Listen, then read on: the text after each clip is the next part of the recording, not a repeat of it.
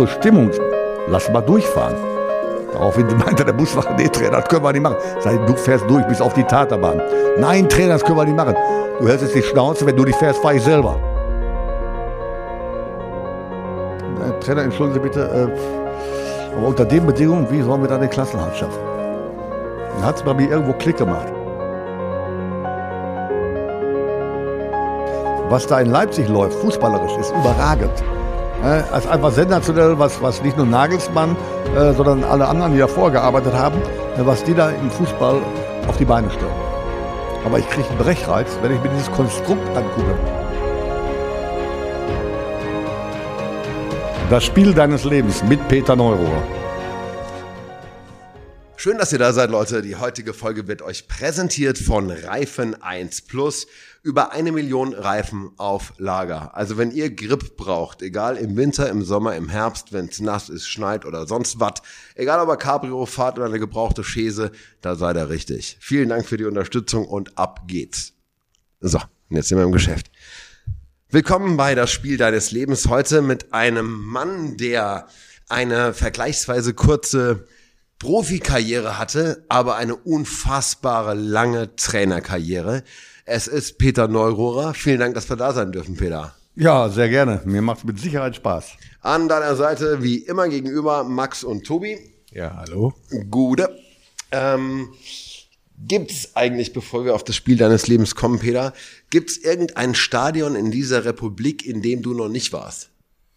Es gibt mit Sicherheit das ein oder andere Stadion, äh, in dem ich noch nicht war, aber ich glaube, im oberen Bereichen bis zur dritten Liga sollte ich eigentlich überall gewesen sein. In welches willst du auf gar keinen Fall mehr? ja, ich, ich bin ganz ehrlich, äh, ich habe mich nicht unbedingt wohlgefühlt, wenn es in, in die Bereiche ging, Jena, Leipzig und so weiter. Ähm, nicht unbedingt, habe ich gerne in Dresden gespielt. Ja. Aber das hat ja nicht mit Fußball zu tun, sondern mehr mit politischen Dingen, Ja. die da um den Fußball herum passiert sind. Ja. Von daher lassen wir das mal ein klein wenig außen vor. In welches Stadion würdest du auch ohne Trainerbezug sofort gerne ähm, wieder mal gehen? Ja, aber es wieder mal, äh, äh, Trainerbezug habe ich ja irgendwo immer. Ne? Ja. Ich bin da weiterhin auch jetzt noch im, im Fußball unterwegs. Äh, ich bin Mitglied bei Schalke 04. Ich meine jetzt ohne, ohne Trainerverpflichtung, ohne Job, ohne dein Dasein als TV-Experte. Wenn du sagst, einfach mal so, da ist ein Spieltag und ich äh, hock mich ins Auto oder auf die Harley und ich würde mal wieder gerne dahin brummen, weil das Stadion geil ist, die Wurst gut ist. Wo wäre das? Ja, das sind mehrere Komponenten, die eine Rolle dabei spielen. Und, und, und ich bin aber nicht der Mensch, der irgendwo mal sagt, ich gehe mal irgendwo hin und Fußballspiel gucken. Das hat irgendwo immer Plan, hat irgendwo immer gewisses Interesse, hat irgendwo mit irgendwelchen Sponsoren zu tun, hat mit der Zugehörigkeit von Vereinen zu tun, mit Vereinen zu tun und so weiter. Also nur mal irgendwo, ohne Ziele, ohne bewusst irgendwas zu machen, Fußball zu gucken, gibt's bei mir eigentlich gar nicht. Äh, es gibt einige Stadien, in denen ich besonders gerne war, in denen ich natürlich auch am meisten erlebt habe. Das sind äh, äh, Stadien, bei denen ich zum Beispiel auch einen ne, Niedergang miterlebt habe, einen Abstieg. Das war, hört die Frankfurter nicht ganz so gerne, ähm, am, am, am Biberer Berg. Habe mich sehr, sehr wohl gefühlt. Es war eine überragende Unterstützung, die wir damals hatten und wo wir abgestiegen sind. Wir hatten eine tolle Mannschaft. Es passte einfach nicht, äh, einige unglückliche Momente da, aber es war einfach ein Erlebnis da, einmal Trainer gewesen zu sein. Äh, dann gibt's natürlich das ein oder andere Stadion, in dem ich in An- und Abführung die größten und schönsten Momente im Fußball erlebt habe. Das Ruhrstadion äh, in Bochum, äh, dann das Stadion, früher das Parkstadion in, in, in, in Gelsenkirchen, in Gelsenkirchen-Bur. Äh, mittlerweile in der Arena. Arena deshalb schön, weil ich da als Gegner immer gewonnen habe. In der Arena gibt's auch nicht viele Trainer, die das von sich behaupten können.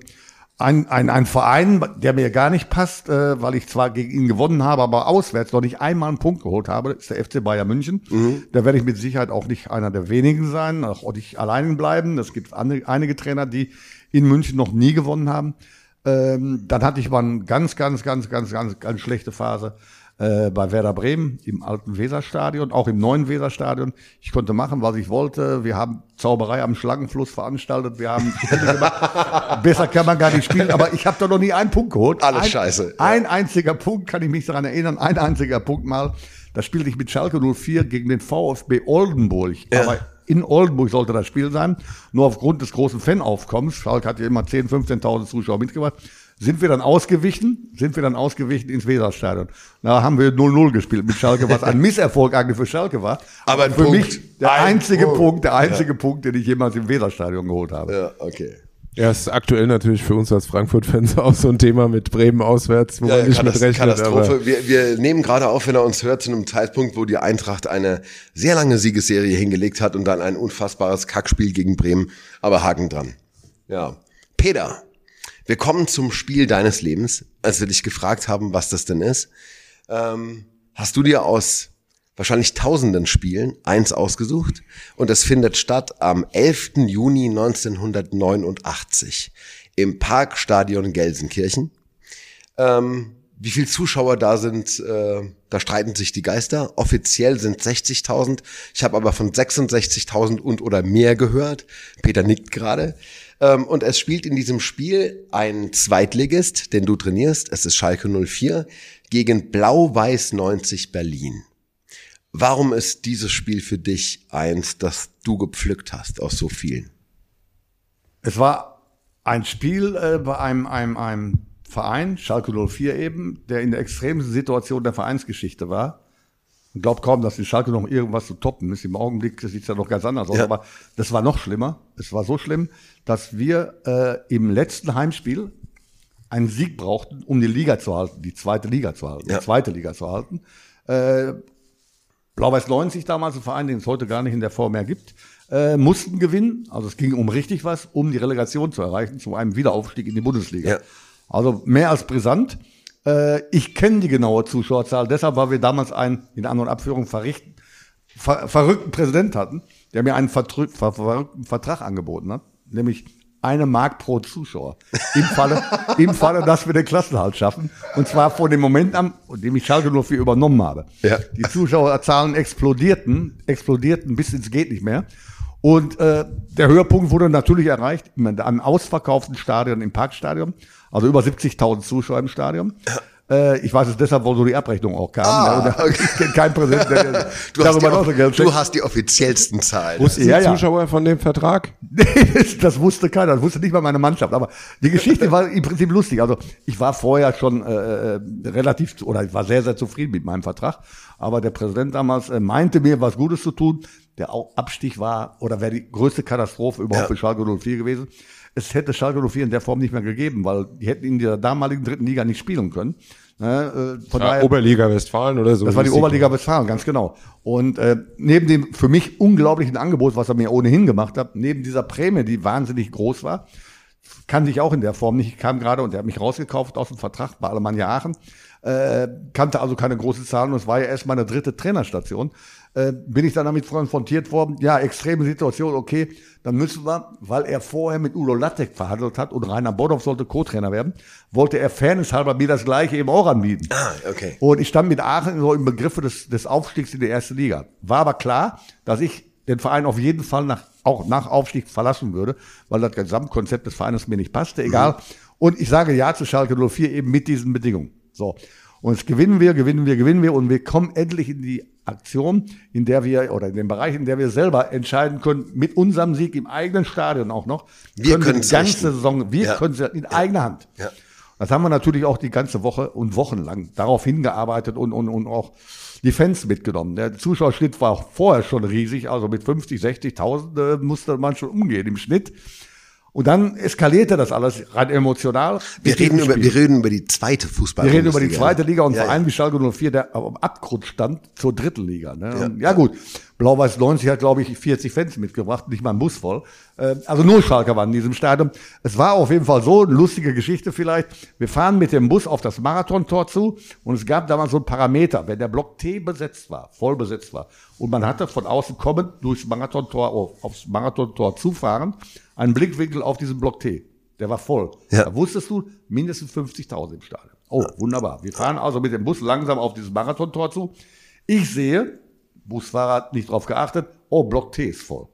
Dachte ich mir so zur Stimmung, lass mal durchfahren. Daraufhin meinte der Busfahrer, nee, Trainer, das können wir nicht machen. Sag du fährst durch bis auf die Taterbahn. Nein, Trainer, das können wir nicht machen. Du hältst jetzt die Schnauze, wenn du nicht fährst, fahr ich selber. Daraufhin rollt der langsam den Bus durchs Marathontor durch, bis wirklich auf die Taterbahn. Es Hinter dem Trainerbank ist er stehen geblieben. Es ist eskaliert, das Stadion, oder? Ja, ich bin langsam ausgestiegen, guck nach vorne, alles voll, unglaublich. Dreh mich langsam nach links und sehe die Nordkurve, dass die voll war, ist klar. Aber man stellt sich vor, was da für eine Stimmung war, als der Mannschaft so reingefallen ist. Wahnsinn, ja. Es kochte über. Mein Schwenk ging nach rechts, Südkurve, normalerweise kein Mensch drin, restlos voll. Dann habe ich mich langsam umgedreht, sehe eine voll besetzte, eine Stunde vor Spiel, eine voll besetzte Haupttribüne. Bin in den Bus gestiegen, sag Mann, ich fahr rückwärts, Jungs aussteigen und bitte nur noch gewinnen. Wir gehen raus, wunderbar, machen uns warm, eine Stimmung im Stadion, unvorstellbar. Ich habe viel erlebt. Ich war in fast allen Stadien in dieser Welt, die international bekannt sind. Ich habe schon Stimmungslagen erlebt, die einzigartig sind. Aber was ich da erlebt habe, kann man eigentlich nicht mit Worten wiedergeben, weil kommt Scheiße rüber. Ja. Wir spielen und spielen. Anfangs natürlich euphorisiert im Stadion, war die Hölle los, unglaublich. Ich weiß nicht, zehnte, zwölfte Minute, keine Ahnung. Liegen 1 zu 0 zurück. Ein ehemaliger Spieler von mir, Robert Holzer, den ich danach bei Hertha BSC mal hatte, macht das 1 zu 0 für, für Berlin. In diesem Stadion, in dem Moment, als das Tor gefallen ist, die 40, 50, die 100 Berliner jubelten kurz mal auf, hat man gar nicht wahrgenommen. Habe ich ein, eine Situation empfunden und, und, und ja, mich eigentlich zerdrückt. Eine Stille, wie ich in meinem Leben noch nie eine Stille empfunden habe. Ja. Du hast nur noch das Klatschen äh, der Bälle an den Füßen gehört, an den, Lederschuhen und wie auch immer. Gespenstisch, Du oder? hast keinen Ton gehört von der Mannschaft, weil die Mannschaft war geschockt, Ja. absolut geschockt. Du hast den Gegner nicht mehr wahrgenommen und das lief so drei, vier, fünf Minuten. Ganz kurz, um mal, um mal rauszuspringen, nochmal, also bevor ihr da reingefahren seid, ne, vor diesem Spiel, wie war das da? Also ihr habt wahrscheinlich gewusst, da werden zwei, drei Schalker-Fans kommen. Heute geht's um was. Ähm, war da das Gefühl da, wir werden das reißen, wenn wir hier alles auf den Platz bringen? Oder gab es da auch Zweifel? Äh, es gab nicht unbedingt Angst, aber es gab Respekt vor der Situation. Ja. Es war, gab Respekt vor dem Gegner, aber wir wussten, der Gegner ist uns spielerisch überlegen, keine Frage. Und, und aber für die geht's wussten, auch um was. Ja? Wir haben wirklich mit zwölf Mann gespielt. Aber als das 1-0 gef- gefallen ist, Ja. Da war der zwölfte Mann nicht mehr da. Ja. Da war der nicht mehr da. Da war nur noch blanke Angst. Oh Gott, wenn wir das Ding nicht gewinnen, steigen wir ab. Und nun? Und es dauerte gefühlte mit Sicherheit fünf Minuten. Du hättest jeden, ja, Stecknadel fallen hören in diesem Wahnsinnsstadion. Ja, äh, diese Stille hat dich erdrückt. So hat die Mannschaft aufgespielt. Und irgendwie und irgendwo hatten wir einen, einen Fan in der Kurve, der hat mit einer Trompete geblasen. Nach dem Motto, jetzt wach werden. Tata, tata, tata. Und die gesamte Nordkurve hat ein markerschütterndes Schalke 04 rausgedonnert. Attacke. Damit wurde plötzlich das ganze Stadion wach. Und du hast plötzlich gedacht, es sind nicht 70.000 da, es sind 140.000 da. Wie aus einem Munde. Aus Angst davor, wir sind jetzt verloren. Und wenn wir jetzt Ja. nicht helfen, du hast das Gefühl gehabt im Spiel, der Ball wird durch eine Phonenwelle ne, durchs Stadion getragen. Und das ging nur noch in eine Richtung. Wir haben dieses Spiel dann gedreht, haben 4-1 gewonnen. Und was da nach dem Spiel los war, also jede Meisterschaftsfeier wäre im Prinzip, äh, ja gut, eine Trauerveranstaltung gewesen. Dagegen, was da los war. Es brachen sämtliche Dämme. Äh, ich bin in die Kabine gekommen, vor lauter Jubel und wie auch immer. Ich hatte nur noch die Unterhose an, Socken an und, und, meine, und meine Turnschuhe an. Wenigstens das. Peter, wenigstens klar. das. Und äh, äh, Blutergüsse am ganzen Körper vor Jubel. Ja. Ne? Es war unvorstellbar, was da los war. Ja, da waren abends um, abends um 10 Uhr, das muss man sich vorstellen, waren noch 20.000, 30.000 Zuschauer im Stadion. Um 10 Uhr, die dann gefeiert haben. Das Spiel war nachmittags. Es war gigantisch, gigantisch. Aber deshalb Spiel des Lebens, meines Lebens, war genau zu dem Zeitpunkt sich meine Karriere, meine Trainerkarriere in eine bestimmte Richtung äh, bewegt hat. Eben die einerseits etabliert, wunderbar, jetzt bist du dabei. Du hast einen Traditionsverein, du warst nur dabei. Ich war ja nicht derjenige, der den Klassenhalt allein geschafft hat, um Gottes Willen. Ich war nur der Protagonist, der dabei sein durfte. Bin dadurch in eine, eine, eine Welle gekommen, eine Welle der, der, der Euphorie teilweise, der Sympathie, äh, dass du innerhalb der Kürze der Zeit dir fast in der ganzen Gegend, es war ja nicht nur Schalke 04, findet ja nicht nur in Gelsenkirchen statt, so eine Art Kultstatus da Ja. an, ange, äh, angeworben hast. Und es war deshalb auch Spiel des Lebens, das war der Eintritt im Prinzip in den großen Fußball. Ne? Nicht nur finanziell durch diese unglaublichen Dinge. Mit dem geilen Zuschauerdeal. Ja, und was Ja, dann nicht nur der Ja. Zuschauer, das war ja Wahnsinn. Ja. Daraufhin habe ich automatisch einen weiteren Vertrag erhalten, einen verbesserten Vertrag erhalten. Dann habe ich die Mannschaft aufbauen dürfen, die äh, äh, ins nächste Jahr gegangen ist, die eigentlich wesentlich schwächer war. äh, weil wir Leute verkaufen mussten, weil wir kein Geld mehr hatten mhm. auf Schalke.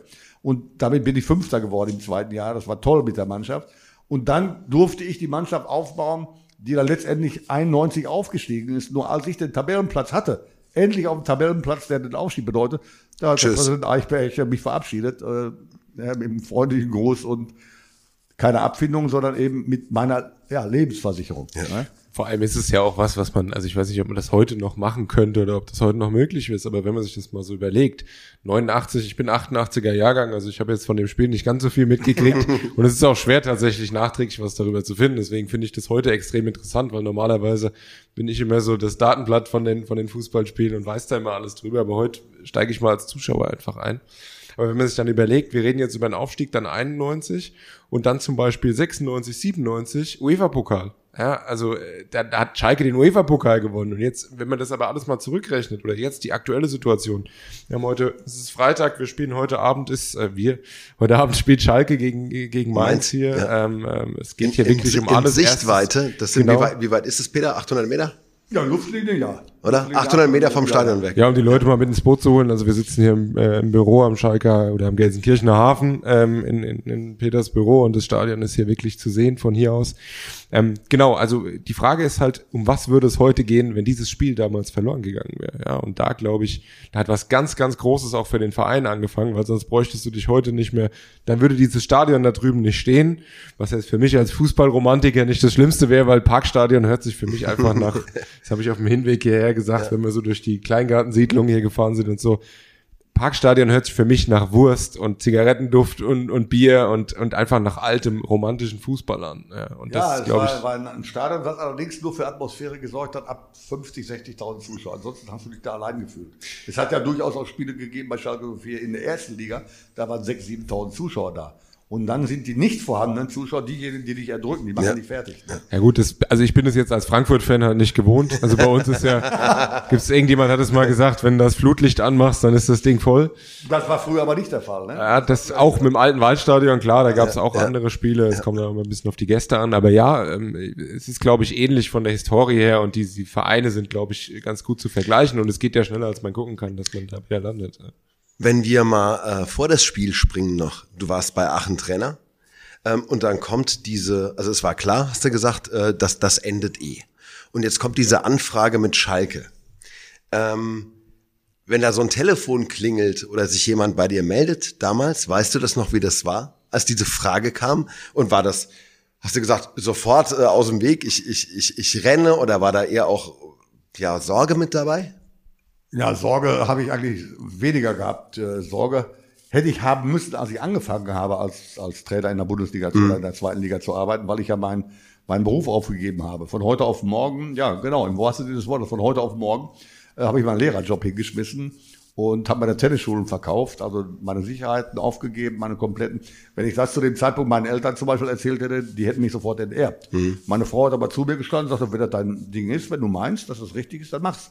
Und das habe ich dann gemacht. Und da habe ich Sorge gehabt, als ich das erste Mal beurlaubt wurde, äh, dass ich da möglicherweise, ich kann ja nicht mehr zurück in meinen Schuldienst, meine Tennisschulen sind verkauft worden und da habe ich existenzielle Sorgen gehabt, dass es überhaupt weitergeht. Mhm. Ich war vorher Trainer im Amateurbereich, ich war nie Nationalspieler, habe also nicht den großen Background an, an, an irgendwelche Verbindungen und, ja. Netzwerke gehabt diesbezüglich.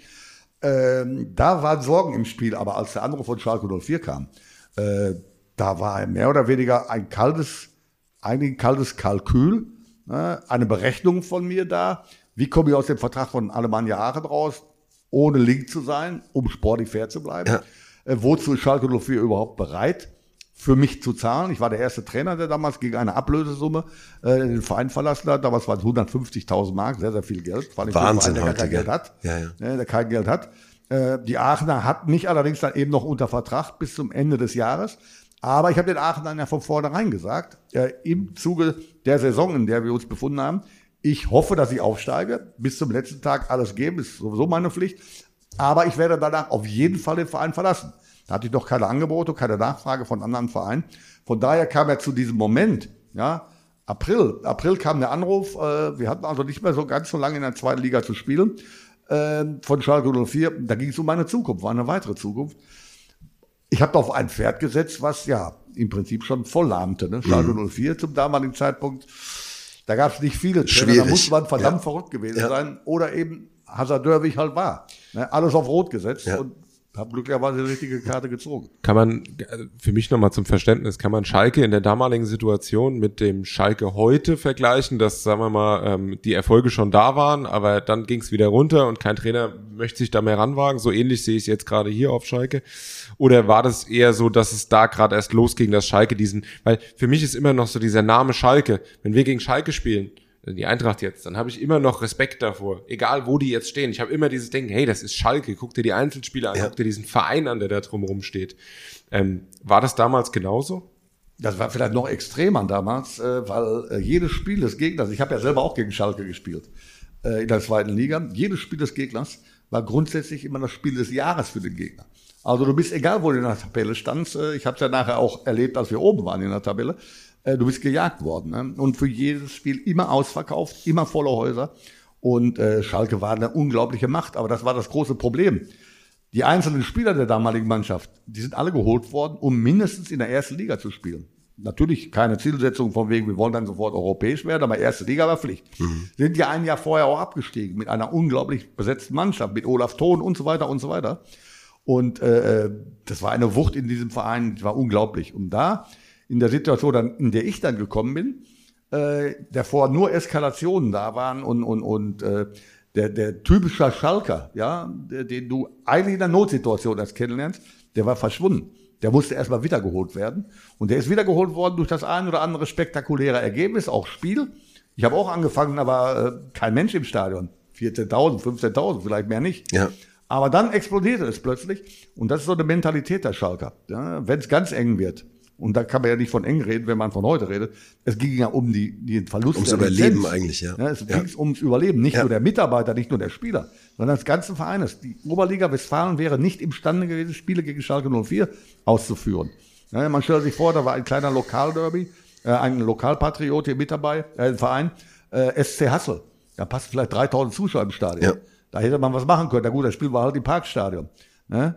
Dann gibt's aber da andere Vereine, die waren ein bisschen weit weg, die hätten gar keine Möglichkeit gehabt, die ganzen Zuschauer unterzubringen. Ja. Rein vom polizeitechnisch her wäre es gar nicht machbar gewesen. Also da war schon eine Situation um Schalke herum, die man mit der heutigen natürlich vergleichen kann, aber die war wesentlich prekärer.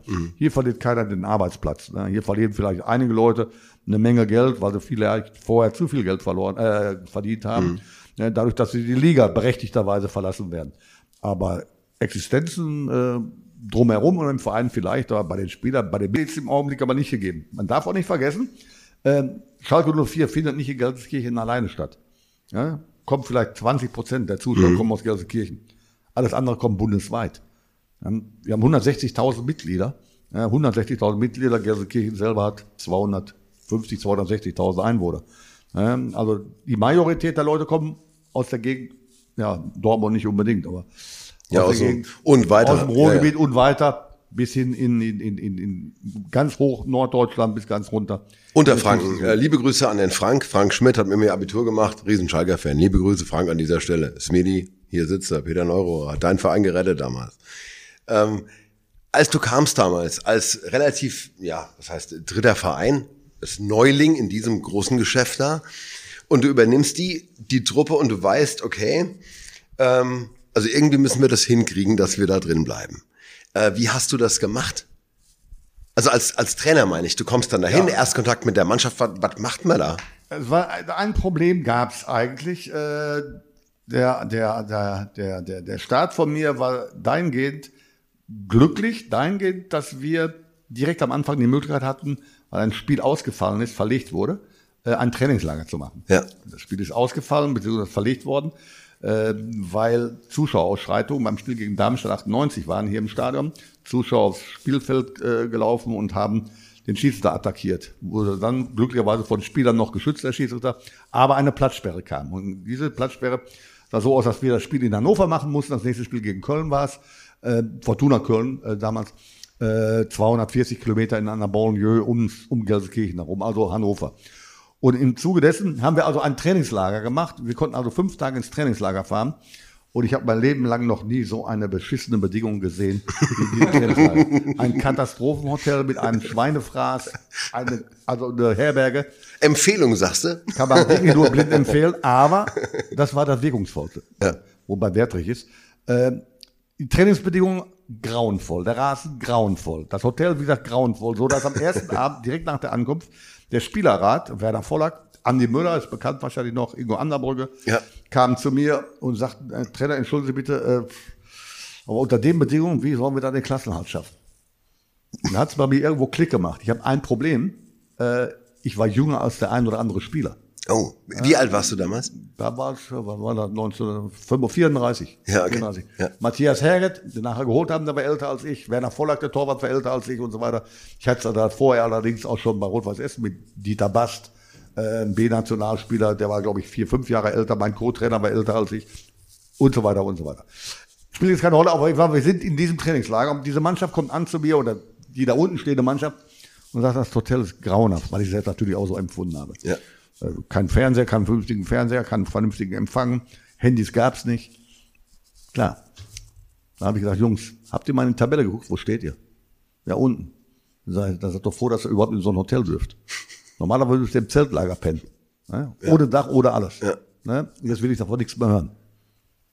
Da haben die ein bisschen geschluckt, hatten einen dicken Hals auf diesen Vollidioten von Trainer, wussten aber noch nicht, dass wir am nächsten Morgen zur ersten Trainingseinheit auf den Rasen rausgehen, der die einzige Katastrophe war. wir gehen auf den Rasen und ich habe schon gemerkt, ach du Scheiße, nee, die Jungs rebellieren. Ja. Daraufhin, bevor die Rebellion, Rebellion anfing, habe ich gesagt, Jungs, habt ihr sowas schon mal gesehen? Der Rasen ist ja besser als Wembley. Schluck, die gucken mich an, ist der Alte nicht ganz dicht? Ja, sag ich, so einen guten Rasen haben wir noch nie gesehen. Jungs, ich weiß auch, dass der Scheiß ist, aber genau dieser Rasen, der bringt uns nach vorne. Dann habe ich eine Trainingseinheit gemacht, die darf man normalerweise gar nicht wiedergeben. Also wieder jeglicher Trainingslehre. Ich habe Sportphysiologie und, und, und ähnliche Dinge studiert. Ich weiß also, wovon ich rede. Auch von der Trainingslehre eigentlich dürfte ich davon ausgehen, gehe ich davon aus, dass ich durchaus sehr imstande bin, Ja. irgendwelche Dinge zu machen. Aber diese Training zum Beispiel war, hat mit Trainingslehre gar nichts zu tun. Heute sagt man ja Willensschulung oder ähnliches, aber diese Hast du sie gebrochen? aber ja, natürlich, natürlich. Aber so lang gemacht, dass die Mannschaft in sich zusammenwuchs, einen Hass entwickelt haben auf das, was die da machen müssen. Ja. Aber irgendwo, das war natürlich ein Spiel, wenn das nächste Spiel nicht gewonnen wird, herzlichen Glückwunsch. Er fliegst dir um die Ohren, ja. Dann fließt dir um die Ohren. Aber man kann so viel mit Psyche machen, wenn ich weiß, dass die Fähigkeit der Mannschaft wirklich durch die eigene Psyche nur bedingt, ja, mehr oder weniger behindert ist. Dass genau der Punkt erreicht wurde. Das Spiel gewinnen wir auch noch. Aber meine Herren, und? Beste Trainingslager, was wir jemals hatten. Da werden die Spieler heute noch von erzählen. Ja. Und das hat der Erfolg gebracht, letztendlich. Ja, diese Dinge, die eigentlich physiologisch genau konträr laufen müssten, laufen dann genau in die andere Richtung. Und das war eben der Fall, da waren wir erfolgreich. Danach wurde ja auch wieder richtig trainiert. Ja, und normal trainiert eben, zielgerichtet. Das kannst du ein, zwei Mal machen. Das darfst du natürlich nicht fortwährend machen. Fortwährend machen, denn der menschliche Körper ist keine Maschine. Ne? Und na egal. Und das war dann in einerseits eine Sache, die, die uns psychisch eben auch mit Erfolg versehen hat. Andererseits hat uns die Sache so zusammengeschweißt. Da war wirklich eine Mannschaft da, von der die Mannschaft wusste, der Alte geht für uns durchs Feuer, egal was da passiert. Es sind eigenartige Sachen passiert, ganz eigenartige Sachen. Aber die wussten ganz genau, der Alte, da lässt nichts raus, da kommt nichts an die Öffentlichkeit. Ne? Wir kriegen zwar intern richtig auf die Birne gehauen, aber wir können uns aufeinander verlassen. okay, ja. Und so war das eben auch. Vertrauensbildung. Das war unglaublich, unglaublich. Viele Zufälle eigentlich, die genau ins Gegenteil hätten auch umschlagen können. Du hast eben gesagt, äh, als der Mannschaftsrat kam, haben die gesagt, äh, Trainer, ähm, ähm, wissen Sie, dass das Hotel hier so, so schlecht ist? Ähm, die siezen dich oder haben dich gesiezt?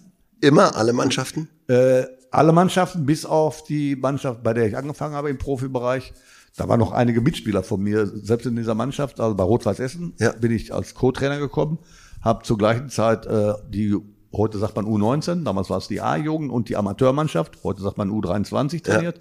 Und war Co-Trainer unter Horst Rubesch, der mich geholt hat. Und äh, klar, als ich dann Cheftrainer wurde, kann ich als Tra- Co-Trainer und als Jugendtrainer bin ich geduzt worden von der ersten Mannschaft, Ja. also von den Profis, kann ich nicht hingehen und sagen, so ab sofort heiße ich Trainer und Sie. Ja, ja. Vor allem war ja Mitspieler von mir teilweise dabei. Also die haben mich ganz normal geduzt. Aber dann bereits bei der zweiten Station äh, war es eben so, dass ich mir rausgenommen habe, die Spieler zu duzen und äh, sie aber nie auf die Idee gekommen wären, mich zu sitzen. Obwohl ich wieder fast in den ersten Jahren fast gleichaltrig mit einigen Spielern war. Also sie haben dich aber von sich aus gesiezt. Sie haben mich von mich aus, äh, von sich aus Ja, gesiezt, klar. ja, ja. Natürlich, wenn, wenn ich mit Matthias Herge zusammen vorher das und das und das gemacht habe, Ja, ja. Äh, oder mit irgendwelchen Spielern, die meines Alters waren, die ich vorher schon kannte, den habe ich natürlich gesagt, äh, Jungs, Komm, lass mal stecken. Ja, ja. privat bleibt so, wie es ist. Ja, ja. Ne? Privat hast mit denen ja nichts zu tun. Auf dem Trainingsplatz aber Trainer und dann schluckt das sie runter. Ja, okay. Ne? Vollkommen egal. Ja. Aber es wurde normalerweise gesiezt. Okay, ja, guck da. Ähm, als dieses, also ich, ich, ich finde es A irre, ähm, das könnt ihr Fußballer, wie, wie kaum jemand anderen, dass du, also wir reden ja über, über 89, das ist ja ein bisschen her, und das hast du alles so präsent, auch die Spiele davor und die Spiele danach. Ähm, wie, wie kommt das? Also, das, also was prägt sich da so ein? Hast du dann die Spielpläne im Kopf oder, also wenn, wenn du mich fragst jetzt, Alter, was hast du gemacht vor letzten Mittwoch, dann komme ich ins Straucheln. Aber dass du weißt, ihr habt danach nach, gegen Fortuna Köln gespielt. Ja gut, das sind ja Spiele, die, die, die, die eingebettet sind in, in existenziell wichtig, wichtig. Okay, da haben die andere Strahlkraft. Das ist Ja. vollkommen normal. Also ich habe 619 Spiele gemacht als Cheftrainer im, im also Pflichtspiele als Ja. Cheftrainer im Profibereich. Äh, ich müsste normalerweise noch alle zusammenkriegen. Ja, ne? Wahnsinn. Es war nicht chronologisch jedes einzelne. Ja, Einige waren ja unwesentlich, keine Frage. Aber die Mannschaften, die ich betreut habe, 14, 15 an der Zahl, gut, letzten Leben war nicht mit, mit Wattenscheid und Norden, da war ich als sogenannter oder auch Sportdirektor inaktiv unterwegs, sagen wir mal so, weil ich da drei Wochen schon gar nicht mehr machen konnte. Äh, aber ich habe grundsätzlich immer ein sehr, sehr, sehr gutes Verhältnis zu meiner Mannschaft gehabt, zu den einzelnen Spielern, auch zu denen, die nicht zu den ersten elf gehörten. Und äh, von daher war das, das, das ganze Trainerdasein für mich eine, eine, eine unheimlich intensive Angelegenheit, emotional auch. Ähm, da hat natürlich gewaltig wehgetan, auch wenn man dann verloren hat. Oder wenn man dann, was mir auch passiert ist, äh, drei, vier Mal beurlaubt wird oder rausgeschmissen wird. Äh, oftmals ist ja so, die Beurlaubung war gar keine Beurlaubung, sondern ich habe in einigen Fällen dann selber die Konsequenzen gezogen, sage ich, hier mache ich nicht mehr weiter. Die Medien verkaufen es aber anders, weil es vom Image her Ja. passt und rein in die Schublade, raus aus der Schublade. Ne, zu Neuro passt das eben. In Hannover zum Beispiel bin ich, bin ich äh, nach längeren Gesprächen mit dem damaligen Präsidenten zurückgetreten, habe eigentlich darum gebeten, dass man bitte meinen Vertrag auflöst. Äh, er wollte meinen Vertrag sogar noch verlängern, der Martin Kind damals. Aber wir haben einfach falsche Voraussetzungen gehabt. Ne? Die, die Ziele von Hannover 96 glaubte ich zum damaligen Zeitpunkt nicht erreichen zu können mit der Mannschaft. Und da war ich konsequent und habe gesagt, bitte dann nicht mehr. Ja, das wird nichts. Äh, Das gleiche war in Saarbrücken, das gleiche war bei den einen oder anderen Vereinen auch noch. Aber das kann man öffentlich natürlich nicht verkaufen. ne? In der Pressekonferenz war explizit so dargestellt, aber am nächsten Tag wirst du dann lesen, Rausschmiss oder Okay. irgendwie nicht. Ja, ja. Ich hatte auch das Gefühl, dass, also ich meine, du bist ja eigentlich eine Kultfigur hier auch im, im, im, im Pod oder überhaupt im deutschen Trainerdasein. Ähm, wir haben ja schon mal zusammen ein Fußballspiel geguckt. Das weißt du nicht. Ich weiß das noch. Äh, wir waren vor zwei Jahren zusammen tatsächlich im Stadion, als Bochum gegen die Bayern gespielt haben, im DFB-Pokal. Ach, jo, ja, ja. Also du warst auch da und der Er, Max er erinnert auch. sich, er erinnert sich gerade an mich. Also bitte, lass, lass den Mann mal. So, nein, natürlich Spaß, aber wir hatten tatsächlich sogar die Tische direkt nebeneinander. Also ich hatte so einen kleinen Tisch, bin relativ spät gekommen als Oben im, im, im, in der, in der äh, Revue-Lounge.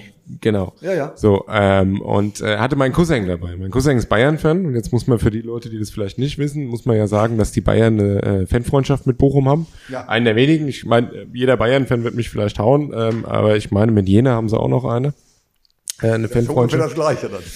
Ja, also ähm, ja, es gibt nicht, gibt nicht viele Vereine, die eine Fanfreundschaft mit den Bayern haben. Ähm, übrigens haben wir gegen die Bayern das Pokalfinale 2018 gewonnen. Das müssen wir auch da müssen wir auch mal eine Folge drüber ja, machen, Erkläre ich dir später. So, ähm, genau. Und ähm, ich kann mich erinnern, mein, wir, wir hatten auf jedem Platz hatten wir einen Bayern-Bochum-Schal liegen. Und ich habe zu dem äh, Herrn, der uns da eingeladen hat, habe ich gesagt, du äh, sei mir nicht böse, äh, Dominik, liebe Grüße an der Stelle. Äh, ich nehme keinen Schal, wo Bayern draufsteht. Also Bochum alleine gerne, ja, finde ich cool, ist kultig, aber Bayern kannst vergessen. So und dann ist mein Cousin ist da rum und hat Autogramme gesammelt und hat dann tatsächlich am Ende des Tages, weil Hönes hat er sich nicht getraut, der hat ziemlich böse da gesessen, hat er sich nur von einem einzigen ein Autogramm auf diesen Schal geben lassen und das warst du. Obwohl du eigentlich mit Bayern überhaupt nichts zu tun hast. Mit Bochum natürlich, auch in Bochum bist du eine Legende, würde ich sagen. Also UEFA-Pokal eingezogen aber damals. ich lebe noch, ich lebe noch. Ja, nein, aber es gibt auch lebende Legenden. Ja? Also äh, unglückliches Aus damals gegen Lüttich, glaube ich, im, im Ja, UEFA-Pokal. Aber ich bin der einzige Trainer, der im internationalen Geschäft noch ungeschlagen ist. Ich habe aber kein Spiel gewonnen. Ja. Zweimal unentschieden, das war's auch. Siehst du, Legendenbildung, so, geht, Ja, so Legende. geht das. Genau. Ja. Ja. Wobei man dazu sagen muss, jetzt neuer Trainer hier, Kramotzes, der ist international auch noch ungeschlagen wahrscheinlich. Ja, der hat doch kein Spiel gemacht. Das ist richtig, ja. Kein Unterschied, da muss erst mal da hinkommen. Nein, nein, ist Und, alles äh, richtig, ja. Das stimmt schon. Nee, aber du hast so diesen absoluten Kultstatus. Das, das auf jeden Fall. Und das ist auch egal, glaube ich, in welchen Verein du gehst, klar. Bochum mit Sicherheit immer noch sehr gern gesehen. Gibt's denn so Ja, Vereine, mit wo, Sicherheit, aber nicht von allen. Ne? Ich bin jemand, der unglaublich polarisiert. Ne? Und, und nicht alle finden Euroball gut. Ne?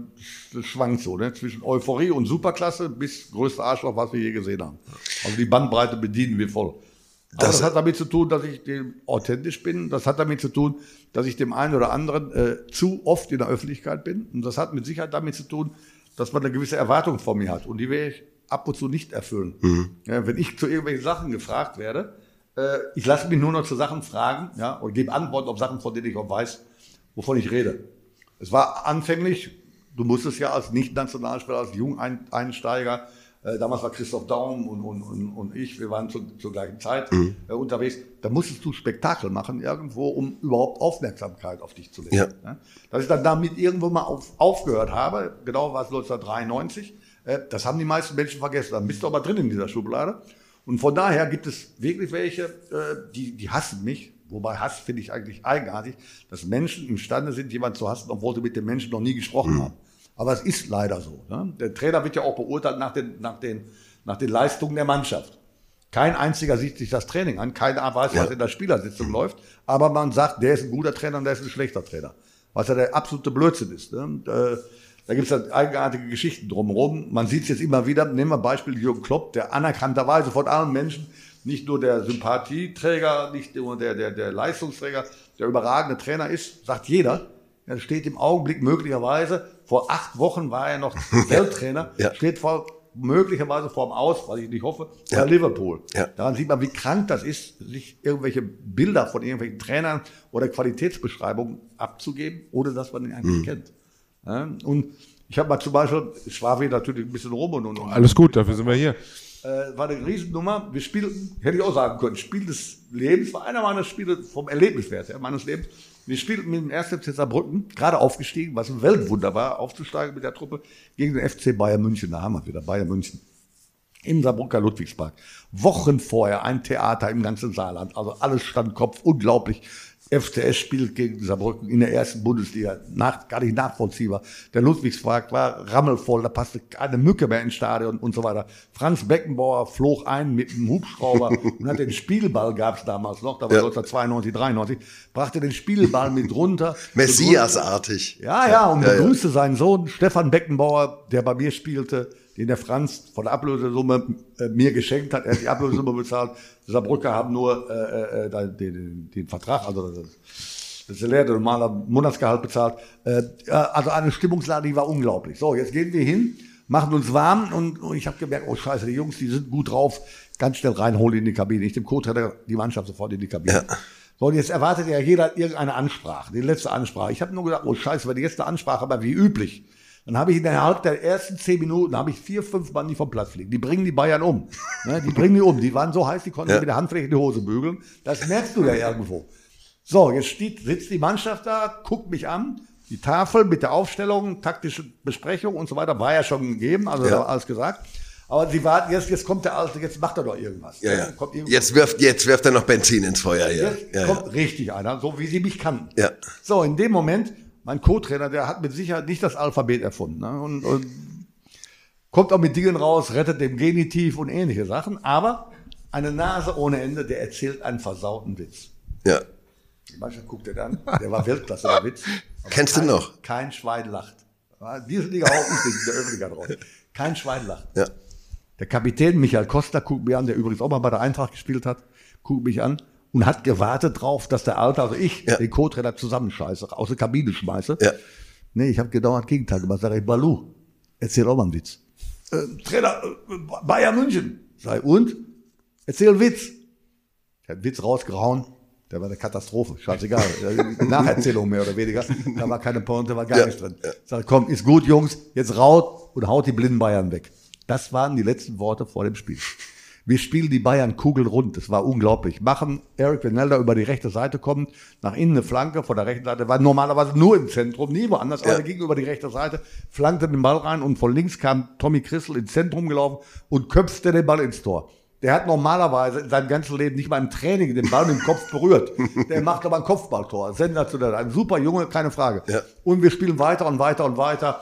Die Bayern machen irgendwann den Ausgleich. Äh, wunderbar, 1-1. Kann wir natürlich super mit leben. Und wir spielen die weiter an die Wand und das Spiel geht 1-1 aus.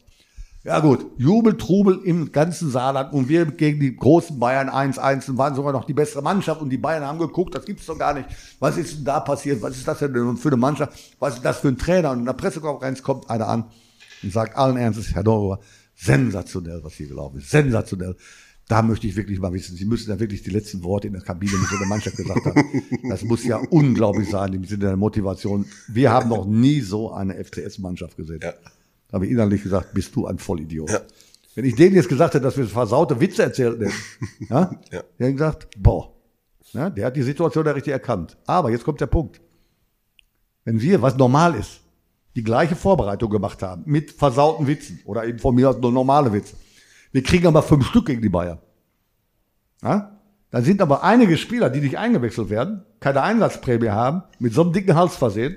Und die sind die Ersten, die den Journalisten sagen, ja, der Alte ist ganz dicht, der, der hat uns gar nicht eingestellt, der hat Witze erzählen Ja, lassen. nimmt es nicht Dann ernst. bist, du, ja, ja, ja, dann bist du, genau, dann bist du der größte Scharlatan, der nimmt solche Sachen nicht ernst und so weiter. Das ist die Nummer. Und so werden Trainer beurteilt. Ja, das ist immer so. Ich habe mal mit einer Mannschaft, dem VfL Bochum, äh, spiele ich gegen Bayern München und ich habe gemerkt, oh scheiße, andersrum. Die Jungs haben viel zu viel Respekt vor den Bayern. Und dann habe ich gesagt, pass mal auf, wir müssen dahin kommen. Wir müssen dahin kommen, dass wir äh, in der 89. Minute heute das 1-0 machen. Nochmal, Männer. In der 89. Minute werden wir heute das 1-0 machen. Aber ich will keinen von euch jubeln sehen. Ihr müsst so tun, als wenn das selbstverständlich wäre. Dann seid ihr auf dem richtigen Weg. Jetzt habe ich immer bis zu einem gewissen Zeitpunkt der Saison, immer nach Abschluss der Vorbereitung und die ersten zwei Pflichtspiele, grundsätzlich Spielersitzungen auf verschiedenen Sprachen gemacht, weil die Spieler nicht alle zu 100 Prozent Ja. Deutsch konnten. Die Neuzugänge kamen aus Kamerun, also Französisch und so weiter. Ist scheißegal. Aber es war ja schon ein paar Spieltage weiter. Also meine Spielersitzung war auf Deutsch. Also die Aussage auch Deutsch. Und auf jeden Fall kam eine Situation auf, erste Halbzeit Slavo Freier geht auf die halbrechte Position, dribbelt den Ball nach innen und sieht Peter Matzen in die Sturmspitze laufend, aber heute sagt man, Ball in die Tiefe gefordert. Ja. Wir haben den Steil gespielt. Er spielt den Steil auf Lücke, der Peter Matzen schließt ab, ein sensationelles Tor. Im Stadion war was los. Ich habe gedacht, wir sind gerade Europameister geworden. Die Großteil der Mannschaft natürlich auch. Und Wahnsinn, Wahnsinn, Wahnsinn. Und Peter Matzen steht hinterm Tor und winkt so ab. Er hat sie ganz genau verstanden. Er hat gesagt, gegen Bayern München. ja, lächerlich. Ja, ja, ja. Ja, wenn man so ein Spiel verliert, dann wird's arrogant. ja. Was machen die denn für Dinge? Und so weiter. Wenn es klappt, bist du natürlich der Größte. So, da fragt mich nach diesem Spiel jemand eine saublöde Frage, weil ich ja sowieso nicht beantworten will. Herr Neururer, können Sie mir mal Ihre taktischen Überlegungen erklären? Was für taktische Überlegungen? Für Bayern München. Da reicht mein Zeugwart. Der das. Ich wollte dem Zeugwart ja bitte Wertigkeit geben, aber Ja. das Ding ist dann gelaufen. Ja, ja, na klar. Versuche ich aber auch tatsächlich immer. Also ich habe äh, hab einen eigenen Fanclub oder bin, bin ja Vorsitzender in einem Fanclub und äh, jetzt haben wir ja auch letztens gegen die Bayern gewonnen und dann kam danach direkt, ja, du musst uns T-Shirts machen, Weltpokalsieger, Besieger. dann habe ich dann direkt gesagt, Leute, ich mache uns T-Shirts mit Pflichtsieg. Ja, das war, das sind am Ende sind es drei Punkte. Ob es die Bayern sind oder sonst wäre es völlig egal. Es sind immer nur drei Nee, das Punkte. ist nicht egal. Das ist nicht egal. Gegen Bayern München zu gewinnen, Max, das Ist wissen sogar wir. negativ. Danach geht nämlich die Serie immer los. So, haben wir jetzt gerade wieder den Fall. Davor hat es Hoffenheim. Ah, das musst du mitnehmen, das musst du ansprechen. Das musst du ansprechen. und ich sagen, bin so, ja nicht der Bayern Hälter, München. das muss er schon machen. Ja, Ja, ja. Ich würde nochmal zurückspringen gerne auf das äh, 4-1, auf das Spiel deines Lebens. Ähm, dass du dir ja gepflückt hast aus über 600 Spielen. Und es gibt, glaube ich, für jeden, der mit Sport zu tun hat, gibt es einfach Spiele, die sich so einfräsen ins Bewusstsein. Ähm, wirst du von Leuten auch immer noch darauf angesprochen? Also hat das, ja? ja, auf dieses Spiel natürlich. Von all denjenigen, die mittlerweile sind natürlich schon ein bisschen älter geworden. Ja. Äh, äh, aber teilweise ist es eigenartig, dass ich von den Kindern, von den Kindern angesprochen werde, äh, deren Eltern in diesem, bei diesem Spiel dabei waren. Ne? Kinder, die mich also in anderer Funktion, bei anderen Vereinen Ja. Oder eben äh, in meiner Funktion als, als, als, als Fernsehexperte oder Sportexperte ähm, nur kennen, ansonsten gar nicht kennen. Ja, wenn ich von denen angesprochen werde, weiß ich, das ist aber typisch Schalke, aber ist bei jedem anderen Verein auch so. Ja, Fan Freundschaften oder, oder, oder, oder das Fan-Dasein wird ja vererbt. Ja, oftmals ist es ja so, dass eine Familie seit Generationen in eine Richtung Bete ich bei meinem Sohn für, ja. Der wird jetzt im Sommer im Stadion getauft ich hab, tatsächlich. Mein Sohn, mein Sohn hatte mal durch eine Privatfreundschaft, auch mit dem ehemaligen Frankfurter, der aber dann irgendwo über Dortmund gelaufen ist, auch bei Schalke war, aber zu Zeitpunkt, als er bei- Borussia Dortmund war, Andi Möller, äh, mein kleiner Sohn damals zieht ein Andi Möller Trikot an, weil er sich, die haben sich privat mal kennengelernt, wir waren mal zusammen in Urlaub, der hat ihm dann ein Trikot geschenkt zum Geburtstag und ja, mit diesem Trikot liegt mein Sohn äh, damals in der Grundschule im Bett. Ja, meine Frau sagte mir, äh, kannst du heute bitte mal den Kleinen wecken? Ich hatte morgens kein Training und, und meine Frau musste irgendwo hin. Ja. Da sag ich, klar kann ich den wecken. Und, und ja, wann soll er denn zur Schule? Ja, um neun muss er in der Schule sein. Ich, mein Sohnemann, äh, geweckt, wollte ihn wecken, komm ins Zimmer rein. Ich sehe, das gibt's doch gar nicht mehr. Schwarz-gelbe Bettwäsche, Andi Müller Trikot an. Was Ja, hab damit. ich getan? Hab die Tür wieder zugemacht. Kommt meine Frau um so 10, 11 Uhr, kommt die an und alles klar? Sag ich, alles klar. Ja, und der Kleine auch in der Schule gut. Nee, der Kleine liegt noch im Bett, wieder liegt noch im Bett. Sag ich, weck keine Zecke. Ist nicht möglich. Dann ist nicht, hab ich liegen lassen. Ja, dann musste ich das, aber jetzt kommt der Hammer. Jetzt muss ich das natürlich, irgendwo ist ja meine Schuld, klar. Der Kleine wollte ja aufstehen, ist ein anständiger Kerl. War ein kurzer Fehlgriff von ihm rein farb- farblich. äh, dann musste ich natürlich zur Schule fahren. Ja, bin zur Schule gefahren ähm, äh, und habe den, dem Rektor gesagt, entschuldigen Sie bitte, ähm, dass ich meinen Sohn jetzt erst bringe, das ist Ja, zu spät. hat einen guten Grund. Dann fangen die natürlich an, ja, ist er krank, ist alles wieder in Ordnung? Nee, nee, ist nicht krank. Wollen eine Entschuldigung hören. Als ich gesagt habe, ist mein Fehler, ich habe den leider nicht geweckt. Mein Sohn konnte nichts dafür, weil er ein schwarz-gelbes Trikot hatte. Wenn der Direktor oder der Rektor dann sagt, dann haben sie richtig gemacht, ist okay, dann weiß man, in welcher Gegend ich aufgehe. Ja, ja. Hat er- hat er das ja, gemacht? ja. Hat er Ja, gemacht? ja, klar. War also, Das wird mir genauso gehen. Also da, es gibt wirklich nicht viel, was ich bei meinen Kindern sagen würde, was sie falsch machen können. Aber da, also wenn sie da mit dem falschen Trikot auftauchen. Am Ende wissen wir alle drei, dass äh, wenn man Glück hat, dann ja, geh ruhig ran, wenn es wichtig ist. Bist du das oder bin ich das? Nee, das äh, ist geht. Okay. Am Ende wissen wir alle drei, dass äh, wenn wir Glück haben, dann gelingt's, dass das, was uns vor allem wichtig ist, diese Leidenschaft vererbt wird. Und wenn wir für uns Pech haben, ist es so, dass halt Kinder durch welchen Zufall auch immer sich in einen Fußballverein verlieben und so ist es halt dann, ne? Ist bei Ja, jedem- aber da gibt's bei- Grenzen. Bei mir war es auch ein Zufall. Es gibt äh, Grenzen, Max, da hast du recht. Ja, ja. ja, ja. Ja, du musst ja überlegen, zu deiner Zeit gab es so Konstrukte wie Leipzig noch nicht oder so. Also ich weiß nicht, was ich machen würde, wenn mein Kind, äh, ich darf jetzt nichts sagen, wir müssen ja unparteiisch sein, wobei müssen wir, eigentlich wissen nicht. überhaupt Unser Podcast, wir können machen, was wir wollen. Also ich will kein, haben, ich will kein Leipzig und kein Bayern-Trikot zu Hause haben, fertig. Jonas, wenn du das in 20 Jahren hörst, denk dran. Ja, ja, denk dran, der Papa will's. Nein, äh, es gibt natürlich Vereine, die mir überhaupt nicht passen. Äh, ich finde zum Beispiel, um da differenzierter darzustellen, was da in Leipzig läuft, fußballerisch, ist überragend. Ist einfach sensationell, was, was nicht nur Nagelsmann, äh, sondern alle anderen, die da vorgearbeitet haben, äh, was die da im Fußball auf die Beine stellen. Aber ich kriege einen Brechreiz, wenn ich mir dieses Konstrukt angucke, weil das mit Fußballvereinen nichts zu tun hat. Danke. Die fußballerische Leistung ist großartig, was sie da machen, fußballerisch, sportlich ist großartig. Aber das ist eine der besten, erfolgreichsten Werbekampagnen Ja. für Mateschitz, für Red Bull. Ja. Aber mit Fußball nichts zu tun. Ja? Da sehe ich nur ganz andere Geschichten, auch mit ganz anderen Augen. Wenn ich zum Beispiel Wolfsburg sehe, den gab es als Fußballverein. Leverkusen gab es zu Oberliga Westzeiten bereit. Ja, das ist halt eine Ver- äh, Betriebsmannschaft. Okay, dass die natürlich von denen natürlich auch subventioniert werden, auch vollkommen normal. Aber das ist für mich noch was anderes, weil das gewachsen ist als dieses Konstrukt. Ne? Einfach irgendwoher aus dem Ausland, nichts gegen Ausland, ganz im Gegenteil, aber Gelder zu nehmen, damit da eine wunderbare Marketingmasche läuft. Das hat mit fußballlichen Grundprinzipien, mit Vereinsdenken, mit Traditionalist- Traditionalisten ähnlicher positiver Art überhaupt nichts zu tun.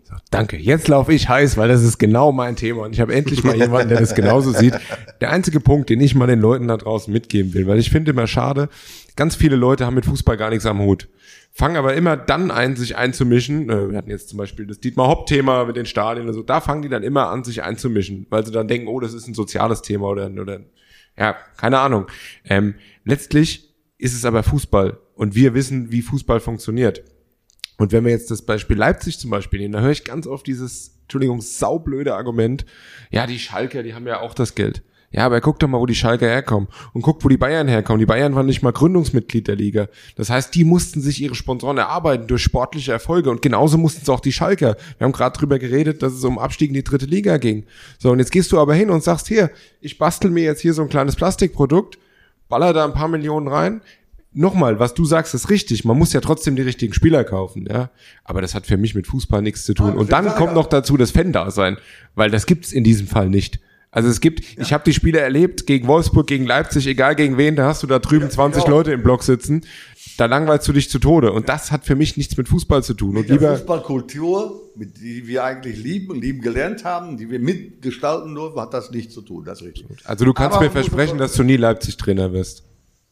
Oh, oh, oh, jetzt Ich. Leipzig das- Trainer. Ja. Nee, nee, nee. Ich habe ja mit Trainer-Dasein aufgehört. Ich habe ja Okay, gesagt, gut. ich mache, wenn überhaupt, dann noch Trainer in dem Bereich Trainer, wohlgemerkt, bei Schalke 04 oder beim 1. FC Köln, sonst gar nicht mehr. Oh, das ist wichtig, weil Oliver Schlabs, liebe Grüße an der Stelle. Der Tobi weiß es, ich habe es ihm gesagt, ich habe heute einen Auftrag von einem Hörer bekommen. Ich soll dich fragen, ob du dir vorstellen könntest, die Kölner nochmal zu retten. Ja. Und danke, Aus, Auftrag ausgeführt. Ja. Und das ist ja auch so eine Nummer, das war ein reiner Zufall. Äh, ich bin hier in der Nähe, äh, in Mahl, so heißt die Stadt, äh, aufgewachsen. Ich äh, sollte, damals Oskar Siebert, der Präsident, als Jugendlicher nach Schalke wechseln, was meine Eltern mir verboten haben. Zu dem Verein gehst du nicht. Also wir hatten mit Schalke gar nichts zu tun. Ganz Das ist ja krass. Und dann war ich im Alter von, das war 1962, 63 in der Saison, also sieben, acht Jahre alt, habe ich ein Spiel gesehen, Hamburg 07 gegen den 1. FC Köln. 1. FC Köln im Tor, ne, mit Ewart, der Hemmersbach gespielt, Leo Wilden gespielt, sagt alles nicht wahrscheinlich, ne? 75 geboren. Ah, so. ja, gut. Und ich bin der Ältere. Ja, ja. Entschuldigung, Entschuldigung, Entschuldigung. ähm, und so weiter und so weiter. Der, äh, Heinz Hornig links aus, dann spielt keine Rolle. Karl-Heinz Stielen und deutscher Meister dann 64, die erste Mannschaft, äh, die eigentlich durch die Bundesliga entstanden ist, durch den ersten FC Köln, durch den damaligen Präsidenten. Auf jeden Fall, ich in diesem Alter gucke mein Oberliga-Westspiel an mit meinem Vater im August-Thyssen-Stadion in Hamburg und sehe eine Mannschaft mit weißen Trikots auflaufen. Das war nicht Real Madrid, die ja weiß trugen. Ja. Es war nicht FC Santos, sondern die einzige Mannschaft, die es weltweit sich gewagt hat, weiß aufzulaufen. So, und von dem Moment an war ich ein FC-Fan, wie man sich das gar nicht vorstellt. Ja. Ich habe mehrere Sachen studiert, aber mir fehlte dann irgendwo so eine Einbindung. Äh, Ich konnte ja kein Profi werden, weil ich halt die schwere Verletzung hatte, im Alter von 17. Dann habe ich drei Jahre lang gebraucht, um normal wieder laufen zu können. Dann habe ich es bis zur dritten Liga geschafft. Äh, Dann war Ende. Dann habe ich ein halbes Jahr in den USA gespielt als Profi. Das war aber mehr oder weniger gegaukelt. Das Ja. war noch keine Major League Soccer, sondern diese Wildwest-Liga. Äh, Und ich habe dann nach Abschluss sämtlicher Studiengänge gesagt, ich muss einmal noch da studieren, wo ich eigentlich hätte Fußball spielen wollen. In der Nähe des Müngersdorfer Stadion. Damals war es unter den Flutlichtmasten der Radrennbahn in Köln. Daraufhin habe ich dann Sportwissenschaften studiert äh, äh, und Diplomsport.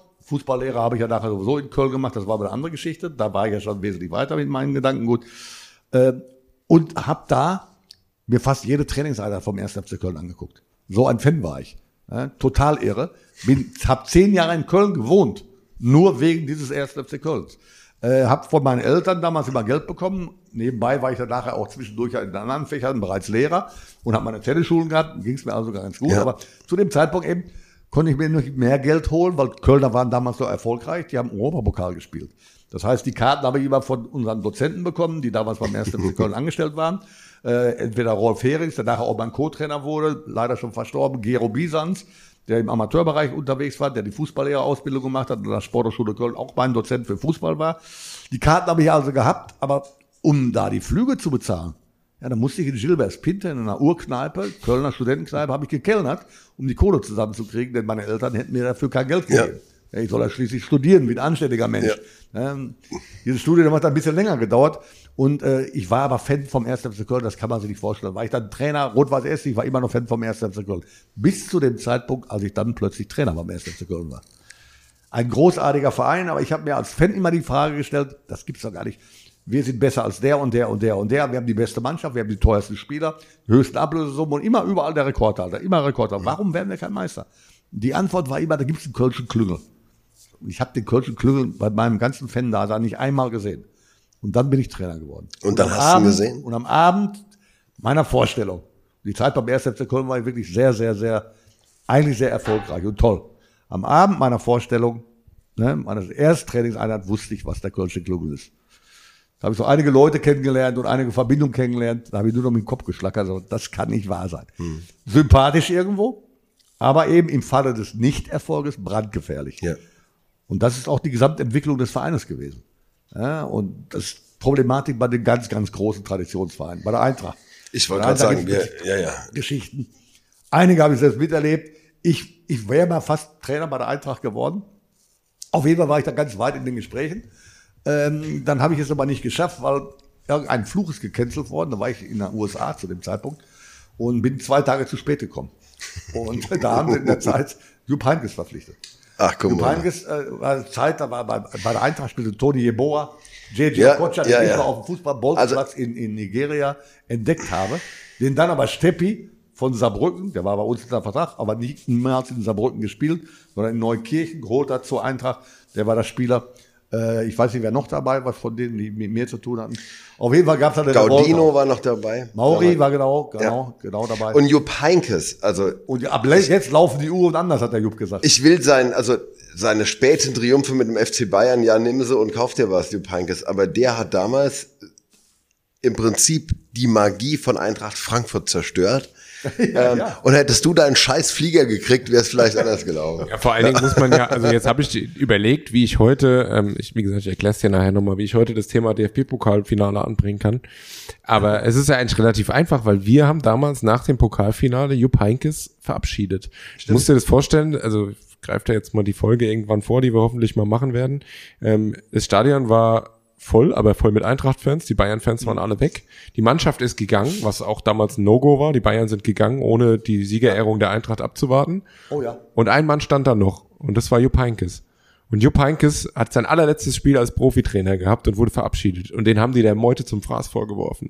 Weil du musst dir vorstellen, dieser, also du hast vorhin über Hass gegen Personen gesprochen. Ein Hass ist es vielleicht nicht unbedingt, aber er ist nicht unbedingt gern gesehen in Frankfurt, weil er damals halt diese, Ja. diese magische Ja, auf äh, Schalke genauso, ne? Ja. so. Und ähm, dann haben die, da standen da einfach 30.000 Leute und Jupp musste da durch. So, und das war sein allerletzter Auftritt im Profifußball. Ja, und das, Das ist ist schon, da darf er sich dann natürlich aber auch bei den Bayern bedanken, weil die hätten ja auch da bleiben können und hätten ihm diese, diese, Ja, äh. Das diese Bühne nochmal bieten können. Ja. ist mit Sicherheit. Also gerade die Spieler. Nach dem Motto, Spiele, die wir nie vergessen. Ja, Genau. Ja, und da, genau. Ja, ja. Ich habe noch mal eine, eine Frage. Jetzt haben wir viel über Jubel und Erfolg geredet. Du hast es vorhin kurz angeschnitten. Also, wenn man Profitrainer in der ersten oder zweiten Liga ist und jemand wie du, so schätze ich dich ein, dann ist man ja nicht so naiv zu glauben, dass so ein Trainerjob was für die Ewigkeit ist. Also da weiß man, das ist ja dem Verein. ja, ja, genau. Also, ähm, dass das erfolgsabhängig ist, von den handelnden Personen abhängt und endlich ist. So. Jetzt kann es aber passieren, dass dann halt ein Moment kommt, den man da einkalkuliert wahrscheinlich, dass man entweder selber bittet, dass der Vertrag aufgelöst wird oder dass man rausgeschmissen geschmissen wird. Jetzt gibt's bestimmt einen Teil rationales Denken, der das weiß. So, das ist normal das Geschäft, das passiert ja, was weiß ich wie oft. Das, geht- das geht ja nicht von heute auf morgen. Das ist So. ein Prozess. Und, und trotzdem, wenn das dann so ist, dass, dass dann ein Präsident kommt oder irgendjemand, der sagt, äh, Peter, hör zu, wir werden oder wir wollen deinen Vertrag auflösen. Was heißt, wir schmeißen dich raus? Was auch heißt, dass man nach Hause kommt und zum Beispiel seiner Frau dann sagt, hör zu, ich bin entlassen worden. Wie, wie gehst denn du damit um? Ähm, also ist es dich, für dich normal oder, oder ähm, gibt es da einen Moment auch so von, von fast Scham oder von Scheitern in so einem Moment? Äh, gibt unterschiedliche Momente. Äh, normalerweise, was heißt normalerweise, gibt es mehrere Fälle, wie bei mir eben Ja. auch, dass du entlassen wirst oder beurlaubt wirst, Ja. je nachdem. Also entlassen ist bisher noch nicht passiert. Doch bei Hertha BSC bin ich entlassen worden, aber haben sie doch mitgekriegt, selbst das konnten sie nicht. ne? Ja. Weil- Oder, oder, Entlassung- oder beurlaubt. Also wo, Urlaub ist ein Riesenunterschied. Ne? Ja. Urlaub ist allein deshalb schon mal sehr, sehr beruhigend, weil das unter Fortzahlung deiner Beziehung Kohle läuft weiter, ja. Ganz genau. Äh, von daher ist das rein vom Finanziellen her sowieso. Nach der fünften, sechsten, siebten Trainerstelle sollte man eigentlich, wenn man nicht irgendwo Undinge veranstaltet hat, sollte man eigentlich sich keine Gedanken mehr machen müssen, wie es weitergeht. Ja. Finanziell, für die Familie Ja. und so weiter. Aber, ich, ich meine jetzt gar nicht das Wirtschaftliche, nein, nein, sondern nein, genau. Aber äh, du wirst ja nicht, es wäre ein einziges Mal passiert. Du wirst ja nicht von heute auf morgen beurlaubt. Mhm. Äh, Das ist ein schleichender Prozess, ne, den du ganz genau mitbekommst. Ne. In der Anfangsphase war, war es bei mir so, als ich erste Mal beurlaubt wurde, war meiner ersten Stelle bei Rot-Weiß Essen. Haben wir 5-1 verloren, nach äh, ja, kleinen taktischen Fehler von mir, ja, Unkenntnis, keine Erfahrung. Ja, kannst alles über Fußball wissen, wunderbar und schön, aber wenn die Erfahrung ist das teuerste Gut, was du hast. Hatte ich nicht, habe ich da diesbezüglich einen Fehler gemacht, egal. Und ich fliege von heute auf morgen eigentlich raus. Und da habe ich mir mehr als Sorgen gemacht, weil ich habe ja keinen Hintergrund gehabt. Ja, und wenn bei der ersten Stelle äh, von unten angefangen, hast die Mannschaft bis auf einen gewissen Punkt gekriegt, wunderbar, hast endlich die Abstiegsplätze äh, Plätze verlassen und fliegst dann raus, weil du vorher bei deiner Unterschrift taktische Fehler gemacht hast. Mhm. Einfach zu billig bist. Mir war es vollkommen egal. Hauptsache auf dem Zettel stand nicht mehr Co-Trainer, sondern Cheftrainer. Ja. Bei gleichen Bezügen. Heute weiß ich, bist du an den Ligas nicht, warum hast du das gemacht? Ne, die haben also mit dem Moment sofort, als ich Cheftrainer wurde, haben die sich schon um einen neuen Trainer bemüht. Mhm. Ne? Die 3,50 Euro, ne, 3.500 habe ich damals verdient, mhm. plus 500 pro Punkt. Mark. Ne? Mark, ja, ja, klar. Ne? Äh, das war einem normalen Lehrergehalt entsprechend. Ja. Ne? Äh, da haben die sich natürlich gesagt, oh superklasse, wenn es läuft, behalten wir den, billiger können wir gar nicht haben. Und sobald er verliert, dann haben wir schon Tschüss. den nächsten. Ja. Und genau so war's. Hm. Ja, da war nur irgendwo ein Wink des Schicksals dabei, weil derjenige, der mich da mehr oder weniger abgelöst hat, das war derjenige, den ich auf Schalke abgelöst habe. Und den ich vorher mit Alemannia Aachen gegen Schalke besiegen durfte. Ja. Was zur Folge hatte, dass er bei Schalke rausgegangen ist. Und so weiter. Egal. Aber dann gibt es eine Situation, wie gesagt, normalerweise merkst du das ja. ja merkst du das langsam, mhm. du kommst ja zu irgendeinem Verein hin und grundsätzlich roter Teppich und wer da alles ist, unglaublich. Wer um dich herumschwirrt, unglaublich. Wenn du aus der Kabine raus eliminieren musst, unglaublich, mhm. wie viel Anzahl von Menschen. Und plötzlich werden es immer weniger. Und plötzlich und dann, dann riecht der Manager, man schon. Der, ja, der Manager, der eigentlich äh, dreimal am Tag mit dir telefoniert oder mindestens zweimal bei dir auf dem Trainingsplatz oder im Büro ist. Ne? Der ist plötzlich nicht zu erreichen, der ist dann plötzlich nicht da. Da weißt du ganz genau, oh Moment mhm. mal eben. Eingebettet in verschiedene, in verschiedene äh, äh, Ergebnisse, die da vorne natürlich ja. notwendig sind. Das muss langsam ein Ende werden. Beim 1. FC Köln damals war es eine Erlösung. Wegen der Erlösung, ich habe mehr oder weniger den Präsidenten, zu dem ich ein sehr, sehr gutes Verhältnis äh, äh, hatte, ja nicht drum gebeten, weil der Verein lag mir am Herzen. Ich war ja bis zu dem Zeitpunkt war ich ja noch FC-Fan, was brutal ist. Wenn du Fan eines Vereines bist und dann auch noch Trainer, dann leidest du umso mehr. Mhm. Und ja, die Euphorie, die entsteht durch irgendwelche Siege, die sind nicht auf einer gesunden Basis. Ne? Du überdrehst auch im Positiven zu sehr. Aber die Situation in Köln war es eben so, es war unerträglich, mit einem bestimmten Menschen zusammenzuarbeiten. Und von daher war ich froh. Ich habe mal A, die Situation auf mich kommen sehen. Es war nach äh, Ablauf der, der, der UI Cup Runden, da sind wir ins Halbfinale gekommen, gegen Montpellier, sind ausgeschieden, haben damit den UEFA-Pokal äh, verpasst. Es wurde im Zwischenraum gespielt, zwischen den Saisons. Ähm, habe ich die Vorbereitung gemacht, wir sind relativ ordentlich gestartet, aber ich hatte Riesenzwistigkeiten mit dem neuen Sportdirektor, der mhm. neu gekommen ist. Ähm, er hat seine Spieler durchgedrückt und ich hatte immer ein Prinzip. Spieler, die ich ablehne, werden nicht genommen.